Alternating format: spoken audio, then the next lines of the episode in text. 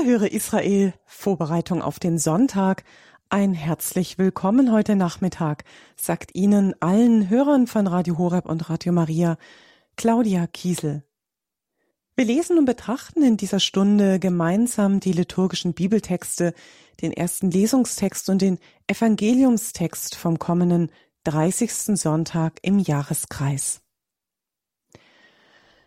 Lieber Gott, du weißt ja, was ich alles für dich tue. Ich bin im Pfarrgemeinderat und auch sonst sehr aktiv in meiner Pfarrgemeinde, singe im Kirchenchor, mache den Blumenschmuck in der Kirche, bringe die Krankenkommunion, in der Hospizgruppe begleite ich Sterbende, ich arbeite bei Radio Horeb in der Verkündigung mit und noch so manch anderes tue ich für dich, lieber Gott. Also berücksichtige bitte all das bei der Endabrechnung. Hm. Wenn wir ehrlich mit uns selbst sind, dann neigen wir alle dazu, Gott immer wieder insgeheim, so wie gerade bei dem gehörten Gebet, unsere guten Taten vorzuhalten, und wir wollen ihn gewissermaßen als von ihm geschuldete Gegenleistung zu einem bestimmten Handeln und Erhören unserer Gebete zwingen.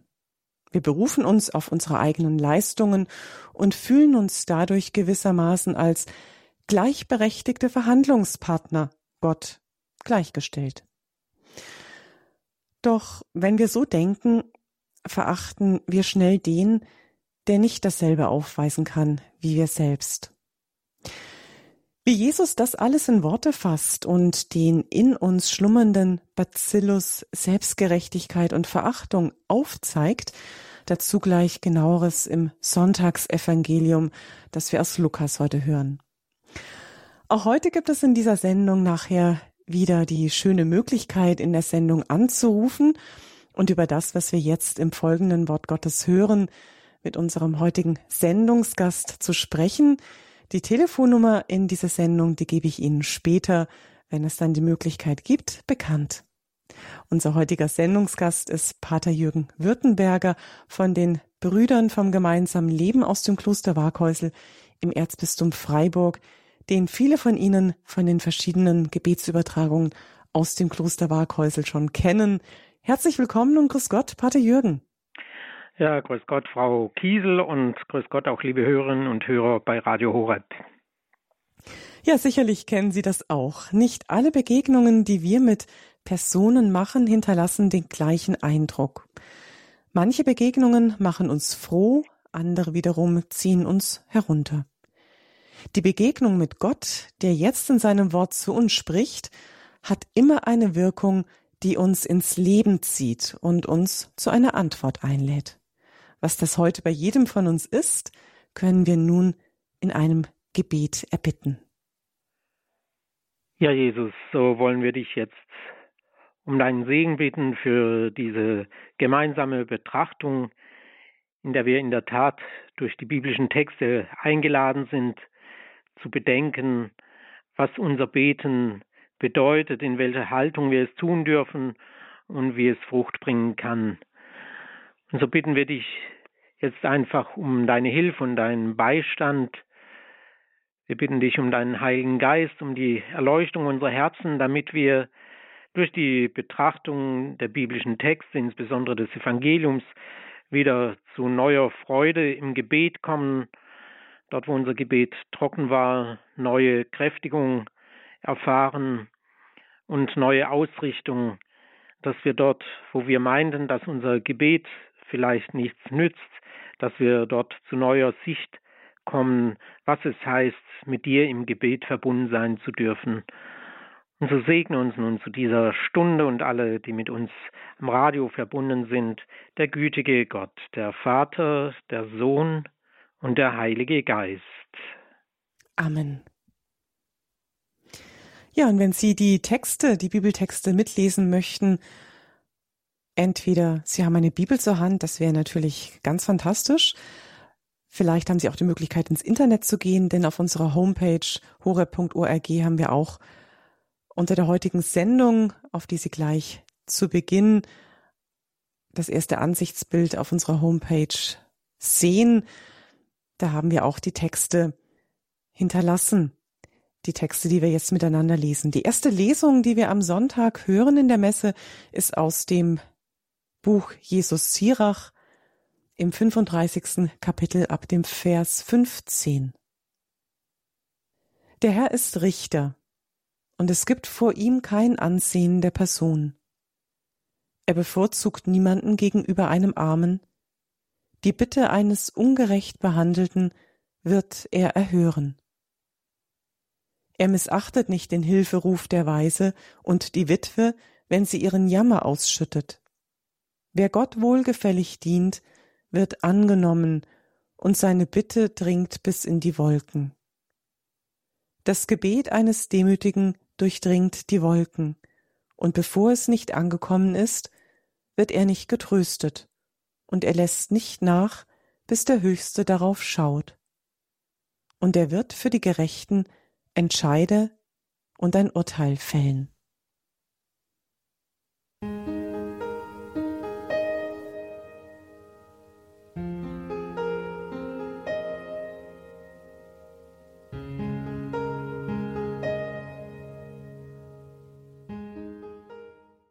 Dann lesen wir jetzt in unserer Sendung Höre Israel die, den, das Sonntagsevangelium, das wir auch in der in der Heiligen Messe am Sonntag hören werden. Das Sonntagsevangelium ist entnommen aus Lukas Kapitel 18, die Verse 9 bis 14. Lukas 18, 9 bis 14. In jener Zeit erzählte Jesus einigen, die von ihrer eigenen Gerechtigkeit überzeugt waren und die anderen verachteten, dieses Gleichnis. Zwei Männer gingen zum Tempel hinauf, um zu beten. Der eine war ein Pharisäer, der andere ein Zöllner. Der Pharisäer stellte sich hin und sprach bei sich dieses Gebet. Gott, ich danke dir, dass ich nicht wie die anderen Menschen bin, die Räuber, Betrüger, Ehebrecher oder auch wie dieser Zöllner dort. Ich faste zweimal in der Woche und gebe den zehnten Teil meines ganzen Einkommens. Der Zöllner aber blieb ganz hinten stehen und wollte nicht einmal seine Augen zum Himmel erheben, sondern schlug sich an die Brust und betete Gott, sei mir Sünder gnädig. Ich sage euch, dieser ging gerechtfertigt nach Hause zurück, der andere nicht. Denn wer sich selbst erhöht, wird erniedrigt. Wer sich aber selbst erniedrigt, wird erhöht werden.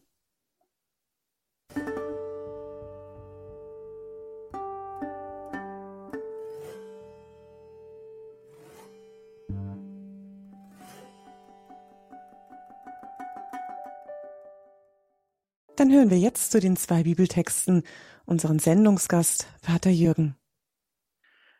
Ja, liebe Hörerinnen und Hörer, ich freue mich, dass wir uns zusammen nun ein paar Gedanken machen dürfen über diese biblischen Texte, wobei ich mich vor allen Dingen auf das Evangelium konzentrieren möchte.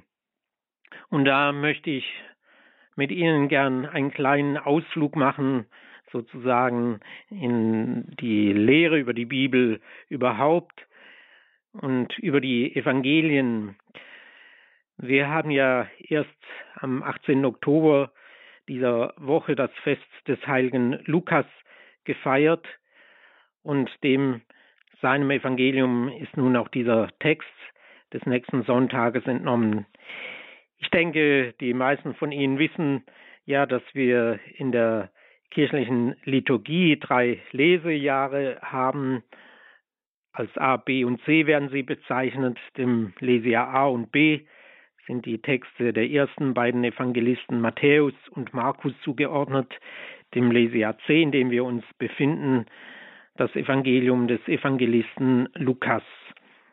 Das Johannesevangelium, das hören wir das ganze Jahr über bei besonderen Feiertagen, heiligen Denktagen und verschiedenen Anlässen wird es uns zu Gehör gebracht. Vom Evangelisten Lukas nimmt man an, dass er aus Antiochia stammt und Heigenchrist war und von Beruf so entnehmen wir es dem Kolosserbrief, war er Arzt. Im Brief, im Philemonbrief und im Timotheusbrief wird uns bezeugt, dass Lukas ein treuer Begleiter des Apostels Paulus war, bis nach Rom in dessen Gefangenschaft hinein. Da Lukas Arzt war, dürfen wir auch davon ausgehen, dass er Paulus auch gesundheitlich betreut hat.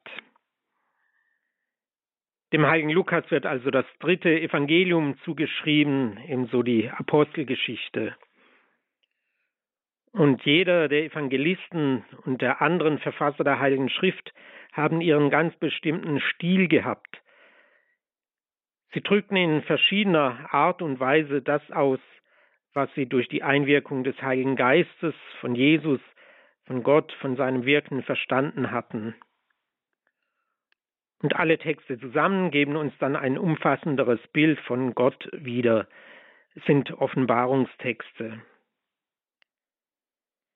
Da Lukas Arzt war, können wir bei ihm auch ein besonderes Augenmerk auf den Menschen entdecken. Das fängt an mit der Kindheitsgeschichte Jesu, mit der ausführlichen Beschreibung seiner Geburt.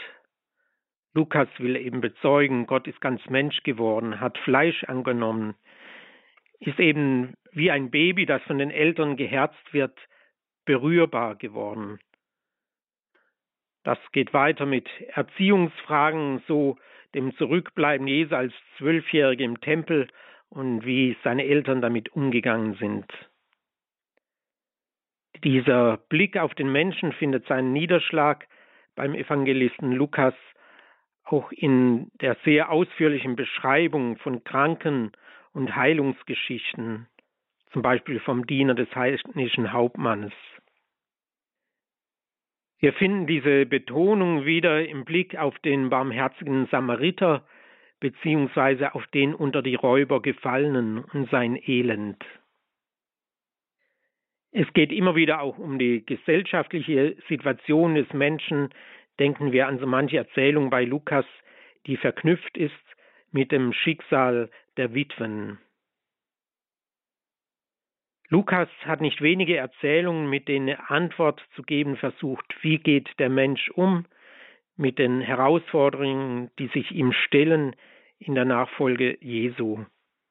Denken wir zum Beispiel an die Emmaus-Geschichte. Oder wir können uns fragen, lernt der Mensch durch die Nachfolge Jesu anders mit seinen Gütern, seinem Reichtum umzugehen? Wird das soziale Zusammenleben ein anderes?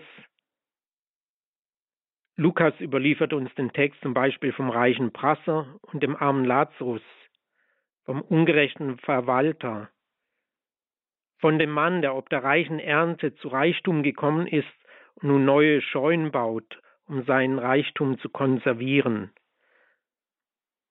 Jesus möchte uns eine andere Art und Weise lernen, mit diesen Dingen umzugehen in der Beziehung zu Gott. Lukas möchte aber auch umgekehrt aufzeigen, wie geht Gott mit dem schuldig gewordenen Menschen um, mit seinen Grenzen. Kann der Mensch einen Platz bei Gott haben? der Mensch der Sünder ist. Dazu kennen wir von Lukas die Gleichnisgeschichte vom verlorenen Sohn und vom barmherzigen Vater, vom Zöllner Zachäus. Das wird das Evangelium dann vom übernächsten Sonntag sein. Mit diesen Berichten und Erzählungen, die Lukas festhält, will er sicher deutlich machen, wie sehr Jesus das Heil des Menschen am Herzen liegt und wie sehr das konkret wird in der Lehre Jesu und in seinem Umgang mit dem Menschen. Das Evangelium des kommenden Sonntages steht dann in einer Reihe von Texten bei Lukas, die wir in den letzten Wochen gehört haben wo es nicht nur, aber auch unter anderem ums Gebet geht. Das Gebet, ja, was ist das eigentlich? Welche Haltung soll das Gebet prägen? Welche Einstellung sollen wir gegenüber anderen Menschen haben im Gebet? gegenüber Gott.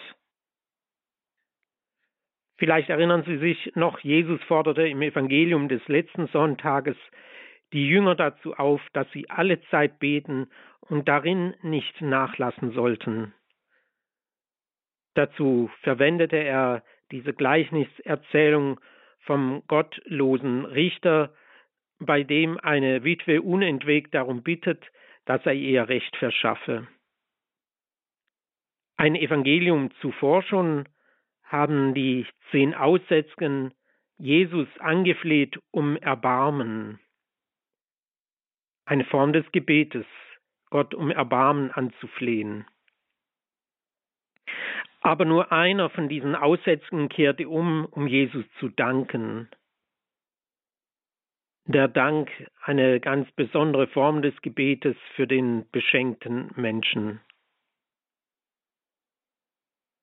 Auf dem Hintergrund dieser Evangelien, die sich mit dem Gebet und mit der Haltung im Gebet befassen, auf der einen Seite und mit den Nöten verschiedener Menschen auf der anderen Seite, überliefert uns Lukas nun dieses Beispiel von Jesus, dass er Menschen erzählt, die von ihrer eigenen Gerechtigkeit überzeugt waren und die anderen verachteten.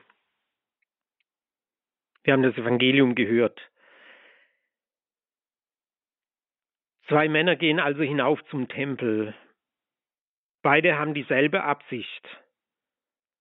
Beide wollen beten eine höchst löbliche Absicht. Zunächst heißt es von dem Pharisäer, dass er sich hinstellte und leise das Gebet sprach. Er posaunte also nicht heraus, was er meint, Gott sagen zu sollen, sagen zu wollen. Er flüstert es, der Zöllner womöglich, der auch noch im Tempel ist, sollte es nicht hören. Der Zöllner stand ohnehin, so heißt es ausdrücklich, ganz hinten, der Pharisäer demnach vorne. Der Pharisäer kann von sich selbst bezeugen, und das ist, so dürfen wir annehmen, in diesem Fall gar nicht gelogen. Er kann von sich selber bezeugen, ich bin kein Räuber, kein Betrüger, kein Ehebrecher.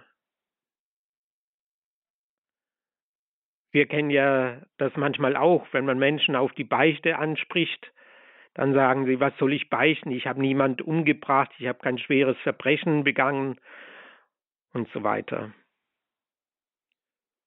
Der Pharisäer sagt zudem noch hinzu, ich faste zweimal in der Woche, gebe dem Tempel den Zehnten meines ganzen Einkommens. Und das ist also weit mehr, als die meisten Menschen von uns jemals an Kirchensteuer bezahlt hätten. Was der Pharisäer von sich sagen kann, ist also im Prinzip nicht schlecht. Er macht eine positive Bilanz. Wo der Haken an seinem Gebet liegt, das werden wir gleich nachher sehen. Der Zöllner, der nun hinten im Tempel steht und ebenso in den Tempel gegangen ist, um zu beten, wie sieht er sich? Was ist sein Gebet? Er bleibt ganz hinten stehen, Manchmal wären wir in den Kirchen ja froh, die Leute würden nicht ganz hinten stehen bleiben, sondern wirklich nach vorne kommen, um nah beim Herrn zu sein. Aber wir erahnen ja schon, was das ausgelöst hat, warum dieses Hintenstehen des Zöllners oft ein anderes Hintenstehen ist als das, was wir in der Kirche vielleicht heute manchmal erleben. Der Zöllner bleibt ganz hinten stehen, er wagt nicht einmal seine Augen zum Himmel zu erheben. Er schlägt sich an die Brust. Es ist ein Ausdruck der Buße. Das kennen wir auch aus der Liturgie. Herr, ich bin nicht würdig, sagen wir und schlagen uns dabei an die Brust. Hier im Evangelium scheint es wirklich eine Selbstanklage auch des Zöllners zu sein. Sein Gebet ist ein ganz einfaches. Es besteht nur aus fünf Worten. Gott sei mir Sünder gnädig. Der Zöllner sieht seinen wirklichen Zustand. Er war kein Held, auch wenn ihn Jesus gleich als den Gerechtfertigten bezeichnen wird. Wie sehr viele oder die meisten Zöllner damals hat er wohl seine Stellung als Zöllner genutzt, um in die eigene Tasche zu wirtschaften, andere über den Tisch zu ziehen ihn mehr zu verlangen, als er gedurft hätte, um das Überverlangte für sich selbst zu behalten. Er hat mit der Besatzungsmacht der Römer zusammengearbeitet. Der Zöllner weiß aber ganz offensichtlich, dass er vor Gott nicht bestehen kann. Wenn Gott ihm gnädig sein wird, und darum bittet er ja, Gott sei mir Sünder gnädig, dann hat er auf diese Gnade keinen Anspruch. Sie wird ihm zum reinen Geschenk, das ihn rettet. Der Zöllner, also ein wirklicher Sünder, stellt sich als solcher vor Gott, der er ist, ohne Bemäntelung, ohne Vertuschung. Das bin ich, o oh Gott, vor dir. Damit gibt uns der Zöllner einen ersten Hinweis, was Gebet auch heißt für uns. Ich stelle mich einfach vor Gott als der, der ich bin. Ich sehe mich vor ihm in Wahrhaftigkeit und Ehrlichkeit. Ich bereite im Gebet mein Herz vor Gott, um all das zu empfangen, was mich allein heil machen kann. Seine Gnade. Und da wird nun auch der Unterschied zum Pharisäer klar. Der Pharisäer, der meint, mit seinen Worten zu beten, fängt zwar mit einem Dankwort an, nicht dafür, dass es ihm möglich ist, Gottes Willen zu leben. Das wäre ja in Ordnung, dieser Dank.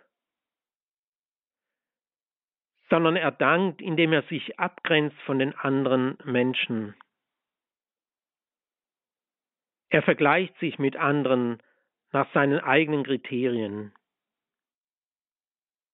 Er stuft sich besser ein als andere, die Sünder sind. Nicht Gott überlässt er es, das Urteil über andere zu fällen, sondern er verurteilt die anderen. Dieses Urteil fällen über andere, das tut er im Angesicht Gottes, als sei das eine fromme Übung. Zum Glück bin ich nicht so wie die anderen. Da frage ich mich schon, können wir mit solchen Gedanken überhaupt von Gebet reden. Aber noch nicht genug. Der Pharisäer listet Gott seine Verdienste auf, indem er aufzählt, welche Sünden er nicht begangen hat. Und immer noch nicht genug. Er listet Gott sein Tun auf, sein Fasten, die Tempelgabe des Zehnten, die er gegeben hat. Er erzählt von seinen Leistungen. Das wird sein Gebet. Als ob Gott das alles nicht schon wüsste. Letztlich spricht der Pharisäer Gott gar nicht an. Er spricht nur von sich. Ich habe das nicht getan, ich habe das nicht getan. Ich habe aber das geleistet, das vollbracht. Das tragisch ist, dass gerade dadurch, indem er das, was er da gelebt hat, gefastet, was ja wirklich eine geistliche Übung ist, indem er die Tempelgabe gegeben hat, den Zehnten, wozu ja ein Jude wirklich eingeladen war, aber dass er, indem er das selber als sein Werk hervorhebt und sich damit preist und nicht Gott, der ihm die Gabe dazu gegeben hat, er den Sinn dieses Tuns zunichte macht.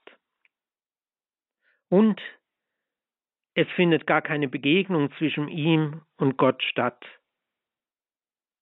weil er im Gebet nicht zum Ausdruck bringt, wer Gott für ihn ist, sondern nur, wer er für Gott zu sein scheint. Ha, ein wohltuender, wohllebender, gläubiger, ein Pharisäer. Ja, ein Pharisäer, der sich selbst erhöht hat. Der Zöllner hingegen hatte erkannt, wer Gott für ihn ist. Der Zöllner weiß um seine Erlösungsbedürftigkeit. Sein Gebet ist Ausdruck der Hingabe, Ausdruck der Empfänglichkeit. Der Zöllner will, dass Gott an ihm wirkt. Sei mir Sünder gnädig. Er lässt Gott Gott sein und gibt Gott Raum in seinem Herzen. Er schweigt mehr, als dass er spricht. Sein Gebet ist kurz und in diesen kurzen Worten wird Gott zum Akteur gemacht, nicht er selber. Er sagt, Gott sei mir Sünder gnädig. Sein Gebet wird auch nicht zur Anklage des Pharisäers, der über ihn so negativ geurteilt hatte. Der Zöllner konnte sich ja schon denken, was der Pharisäer über ihn denkt. Er hätte aufbegehren können gegen diese Haltung der Pharisäer gegenüber den Zöllnern. Doch das tut der Zöllner nicht. Er gibt Gott Raum und sagt nur, Gott sei mir Sünder gnädig. Der Evangelist Lukas hat durch die Überlieferung dieser Gleichnisrede Jesu, dieses Beispiels, das Jesus erzählt, einen wunderbaren Blick in das Herz des Menschen getan, in den der letztlich gar nicht zu Gott betet, obwohl er es als Gebet verstanden haben wollte, der Pharisäer, und auf das andere, in das andere Herz des Zöllners, der sündig ist, der erlösungsbedürftig ist.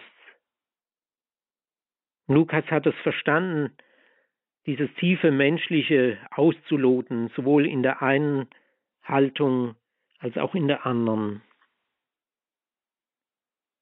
Jesus lädt uns eigentlich ein, dass wir durch dieses Evangelium unser Beten selber mal gleichsam wie durch einen Filter laufen lassen und schauen,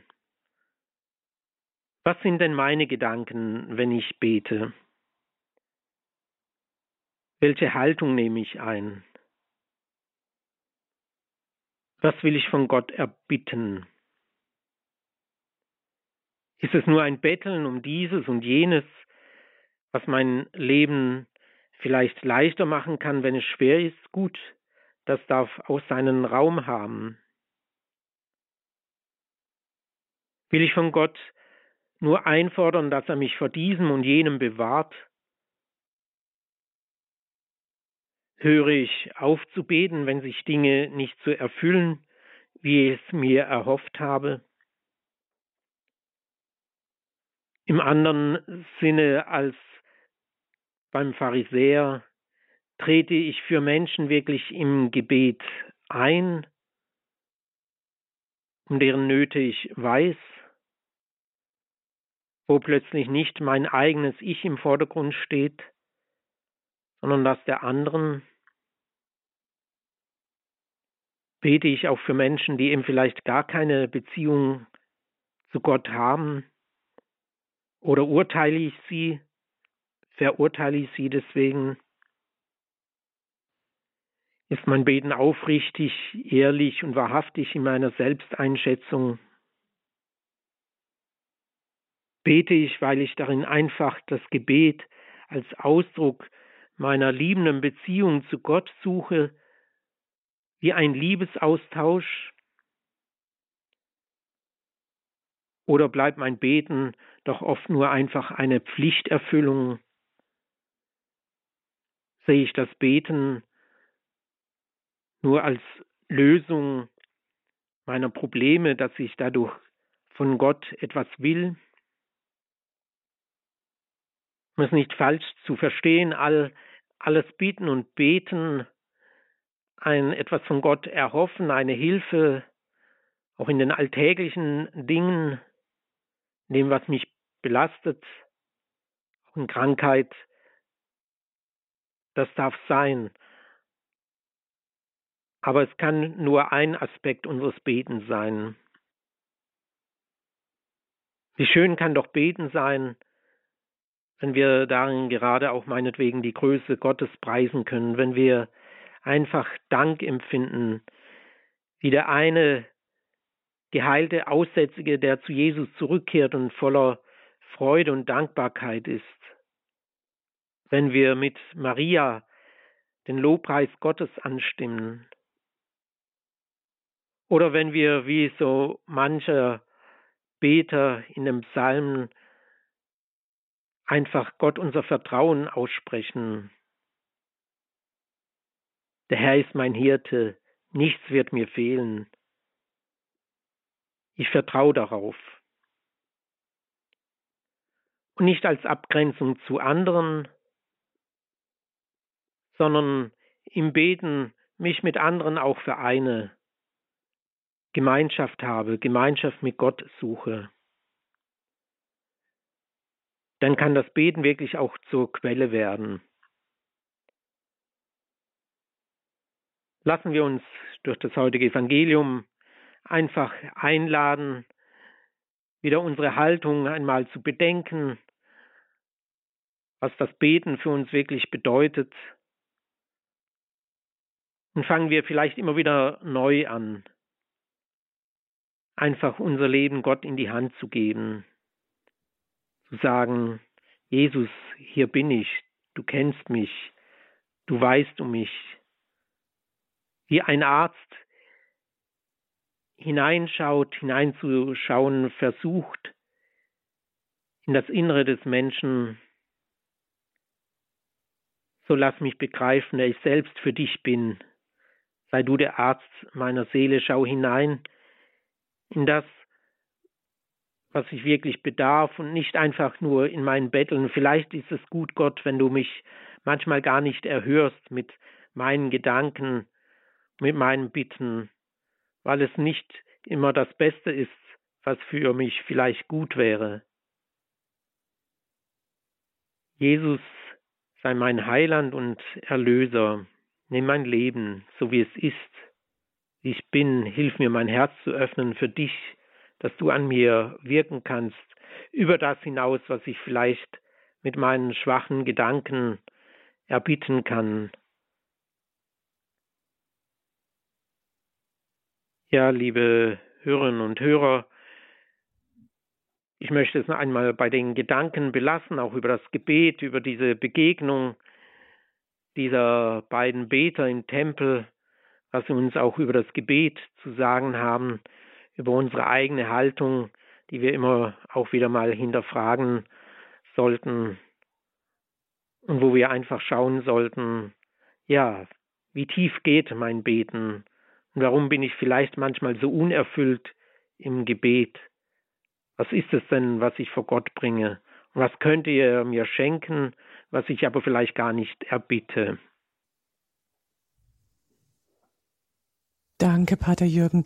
Jetzt ist noch Raum, liebe Hörerinnen und Hörer, in dieser Sendung für Ihre Beteiligung, für Ihr Anrufen in dieser Sendung und mit Pater Jürgen noch zu sprechen.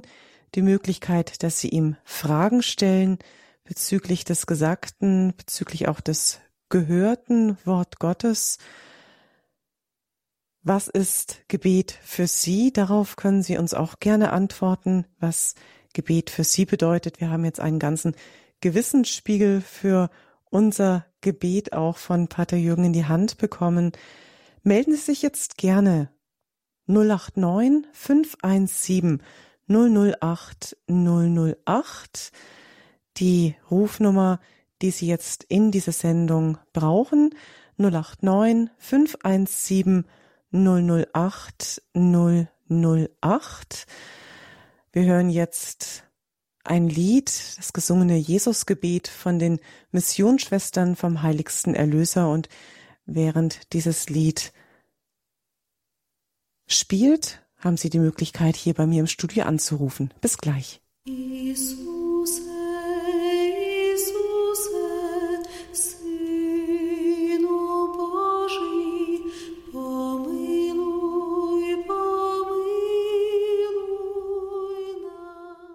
Das waren die Missionsschwestern vom Heiligsten Erlöser mit dem Jesusgebet.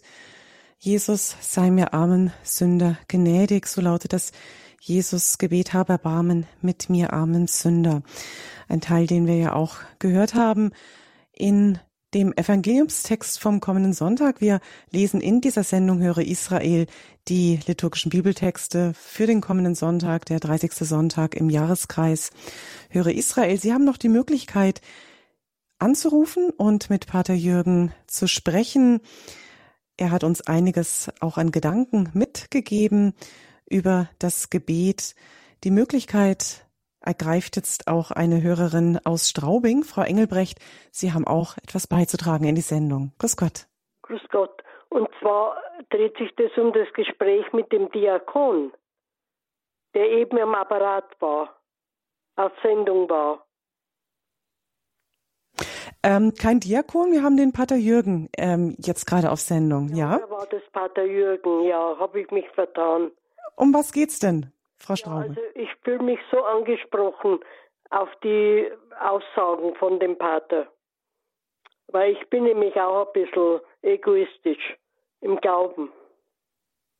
Ich denke, ich mache alles richtig, aber ich mache nicht alles richtig. Ich bin nicht demütig genug. Verstehen Sie? Ja. Vater Jürgen. Ich habe mich da so angesprochen gefühlt. Mhm. Also, ja. ja. Und genau das ist aber auch die Haltung, die ja äh, Jesus wirklich auch äh, quasi selig preist im Evangelium, ja. Er sagt ja, das ist ja die Haltung letztlich auch ähm, äh, des Zöllners, ja, der einfach seine Grenzen auch sieht und äh, das auch zuzugeben bereit ist, ja, so sie, er sieht sich nicht selber besser, äh, wie er ist, ja. Und ähm, Jesus wird von ihm sagen, dieser kehrt als Gerechter nach Hause zurück, der andere nicht. In, und ich denke, ähm, es ist äh, beides halt manchmal in uns, ja ähm, ja. der Pharisäer, der gut, der, der auch sagen kann, es war ja nicht falsch, was er gesagt hat. Er, er war kein Räuber, war kein Betrüger, kein Ehebrecher und so weiter, ja. Und aber ähm, ein guter Christ. Ja, was wir manchmal so als guten Christen dann bezeichnen, ja, aber es hat ihn mich auch so angesprochen gefühlt, ja. dass ich ein bisschen nicht demütig genug bin ja. und überheblich. Aber ich denke, wenn Sie das so wirklich vom Herzen her sagen können und sehen, dann sind Sie doch auf einem auf einem guten Weg, ja, einfach auch. Ich hoffe, ich hoffe. Und, ja, und Jesus macht uns dazu Mut, dass wir zu uns selber stehen, ja. Gerade das ist das, was uns eigentlich äh, dann aufrichten kann, ja, dass wir auch vor Gott nichts äh, vorspielen müssen oder nichts äh, bemänteln müssen, sondern ja, so bin ich und genau so und, ist es. Ja, Genau, und das genau ist das, so was Gott selber, äh, was Jesus selber Freude macht, wenn wir diese Ehrlichkeit haben. Ja, und dann kann er, dann kann er uns helfen, ja, dann kann er uns äh, die Vergebung zusprechen, dann kann er uns seine Gnade schenken.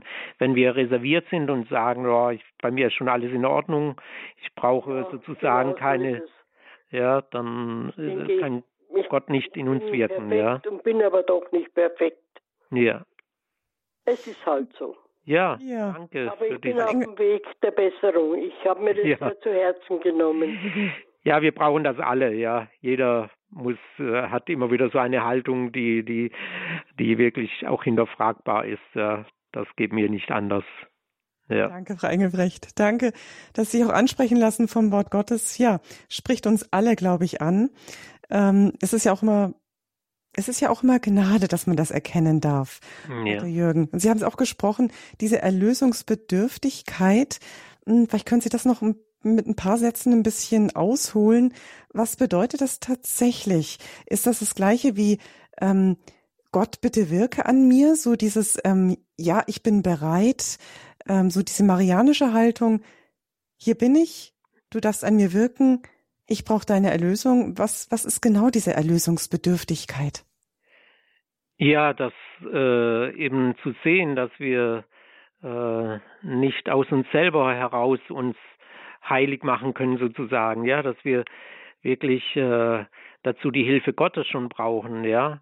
Ähm, diese, ähm, also ich glaube, diese Selbstüberheblichkeit oder äh, diese Selbstsicherheit, wo der Mensch quasi meint, auch Gott schon gar nicht mehr zu gebrauchen, weil er sich selbst genug ist, ja, und selbstsicher ist, äh, ich glaube, das ist, äh, womit Gott am meisten Probleme hat. Er hat nicht, möchte es mal so sagen, mit Vorbehalt, er hat nicht mit unseren Sünden Schwierigkeiten, sondern wenn wir nicht sehen würden, dass wir wirklich seine Hilfe brauchen, also auch diese Befreiung, ja, ähm, von den Fesseln, die wir uns selber manchmal anlegen, ja. Ähm, und ja, dieses, ja, diese Erlösungsbedürftigkeit eben, dass ich wirklich, um frei zu werden, die Hilfe Gottes brauche, seine Gnade, dass er mir das auch deutlich macht, wo meine, wo meine äh, Fehler sind, ja. Und das tut natürlich auch manchmal weh, wie beim Arzt, ja, der, der äh, eine Wunde, um zu reinigen, äh, da brauche ich den Arzt dazu, das kann ich nicht selber machen, ja. Mhm. Und äh, äh, da brauche ich seine Hilfe. Selbst ein Arzt, der krank ist, muss zum Arzt gehen. Der kann sich äh, nur in seltenen Fällen selber auch helfen, ja. Mhm. Also der braucht die Hilfe des anderen und der Sünder, egal in welcher Form, ja, braucht äh, das Erbarmen Gottes, ja. Er bedarf der Hilfe. Und Gott will die uns ja auch schenken, er wartet ja darauf, ja. Aber wenn wir eben wie dieser Pharisäer so selbstsicher sind, ja, dann äh, kann er uns nicht helfen, ja.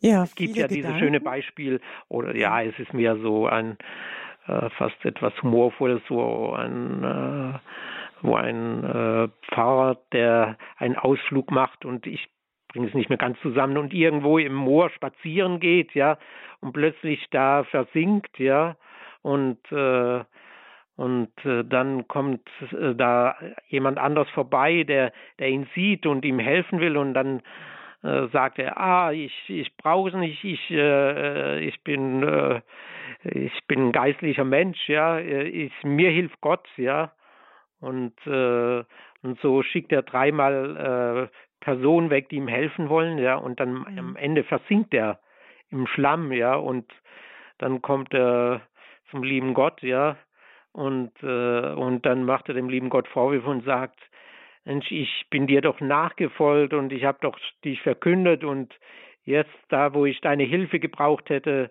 da äh, äh da hast du mir keine geschickt und dann sagt ihm Gott, was heißt keine Hilfe geschickt? Ich habe dir drei Menschen vorbeigeschickt, die dir helfen wollten, aber du hast die Hilfe nicht angenommen, ja. Mhm. Also das ist natürlich ein einfaches äh, Beispiel, aber so diese Hilfe annehmen, ja, wissen, mhm.